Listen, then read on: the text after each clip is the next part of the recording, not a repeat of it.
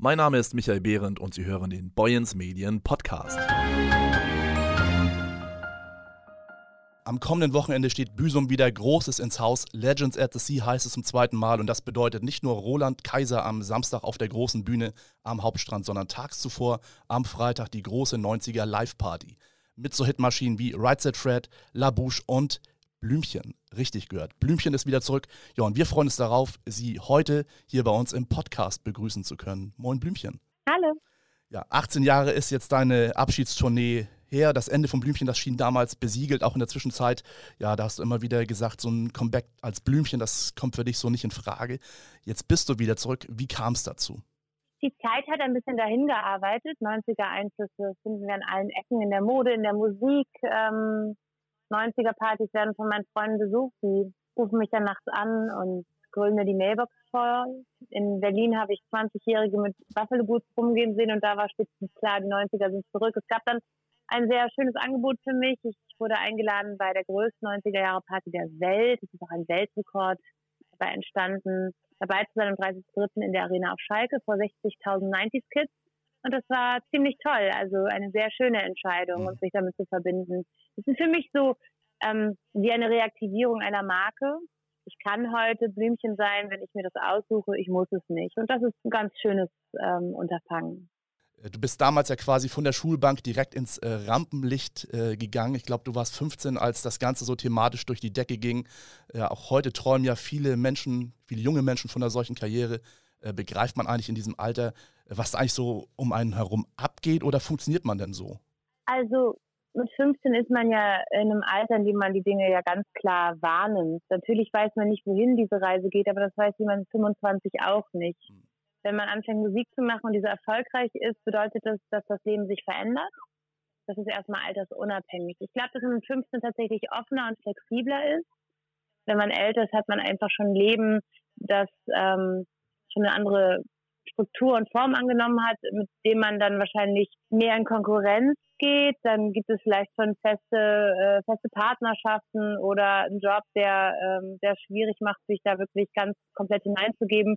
Ich war einfach offen und habe ganz natürlich und instinktiv auf das reagieren können, was dann passierte.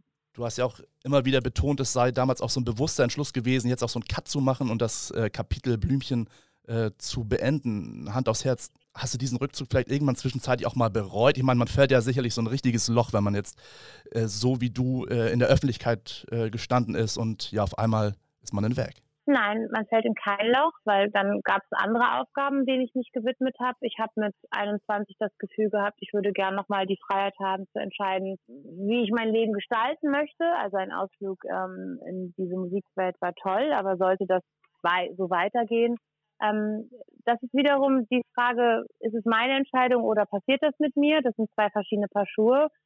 Wir haben uns mit einem in 2001 eben dafür entschieden, dass es eine Tournee gibt, eine Abschlusstournee und dann habe ich andere tolle Sachen gemacht und ich bin froh um den Reichtum der Erfahrungen. Ähm, alles, was ich in der Zeit gemacht habe, war für den Zeitpunkt richtig und auch jetzt höre ich ja nicht auf, die Summe der Dinge, die ich erlebt habe, zu repräsentieren. Ich kann heute auf die Bühne gehen als Künstlerin mit vielen Facetten und ähm, das ist ja die Aufgabe, eben zu schauen, wie bringt man das, was damals ähm, besonders war, ins Heute mit den Mitteln von heute. Also ich bin keine 15 mehr, das ist klar. Ähm, ich arbeite mit anderen Menschen zusammen. Wir haben etwas neu erfunden und trotzdem im Charme ähm, der alten Zeit gelassen. Du warst damals ja in der Bravo sehr, sehr präsent. Äh, das Magazin war ja selbst auch so ein Garant für Erfolg im Popgeschäft. Über das wurden ja quasi Karrieren gemacht. Heute ist es eher so, äh, Künstler haben das über Social Media selbst in der Hand, wie sie ja auch vom Publikum wahrgenommen werden, geben dazu dann auch ja, vermeintlich privates Preis. Wie stehst du zu Instagram und Co.?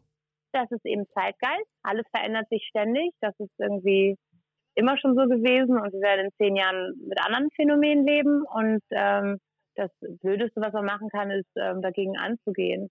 Es ist so, dass die Bravo natürlich voraussortiert hat. Es gab eben eine Selektion durch Musikredakteure, Plattenfirmen etc. pp. Dafür hat man sich in den 90ern eben mit den Leuten anders verbunden gefühlt, ist einen langen Weg gegangen. Heute hören Leute Spotify-Listen und haben Lieblingslieder von Künstlern, deren Namen sie nicht kennen und deren Gesichter sie nicht kennen. Es gibt heute so viele verschiedene Facetten von Berühmtheit. Zum Teil sind es Gewinner von Fernsehshows aus verschiedenen Staffeln von irgendwas, dann können das YouTube- oder Instagram-Stars sein. Ähm, äh, Leute, die eigentlich nicht geschaffen sind, Models zu sein, können sich auf Instagram aber zu Models hochstilisieren lassen. Also es gibt eben so viel Angebot und da den Überblick nicht zu verlieren, ist die Aufgabe. Du warst jetzt, hast ja selbst erzählt, vor 60.000 Leuten fast in der Arena auf Schalke, dein großes äh, Comeback. Ja, was können denn die Fans in Büsum von dir erwarten, wenn sie dich jetzt ja, hier live erleben? Ist das so der, der klassische Blümchensound, den wir ja noch von damals kennen, oder drehst du das auch alles ein Stück weit auf links?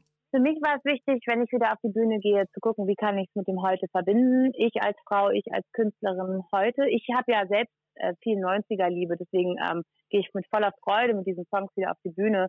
Ähm, sie klingen so wie damals, aber wir haben eben mit den technischen Mitteln von heute geguckt, dass wir die Beats fetter machen. Ich arbeite mit Mashups. Ich habe einfach geguckt, wenn ich das jetzt nochmal erleben darf, dann möchte ich vor allen Dingen damit Freude und Spaß haben. Und wenn ich glücklich, also wenn ich Glück habe, kann dieser Funk auch überspringen.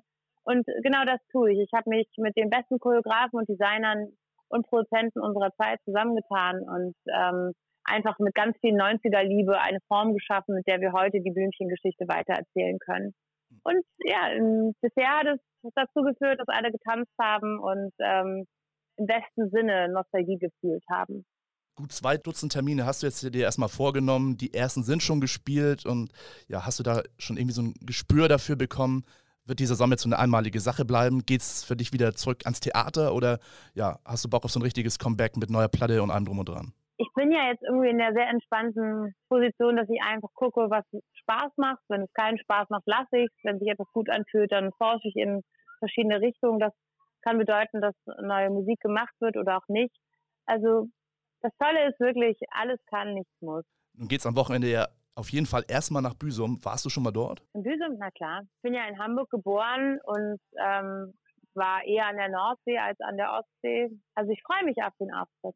Wir freuen uns auch und ja, wer jetzt noch ohne Ticket sein sollte, noch bis einschließlich Montag läuft der Vorverkauf an den bekannten Vorverkaufsstellen und im Netz. Und ab sofort gibt es auch Tickets direkt in Büsum am Hafen. Da haben sie bei Gosch so eine Bude aufgebaut und dort gibt es Tickets für die 90er Party am Freitag und auch für Roland Kaiser am äh, Sonnabend. Ja, Blümchen, ich danke dir für das nette Gespräch und ja, wir sehen uns dann Freitag am Deich. Vielen Dank.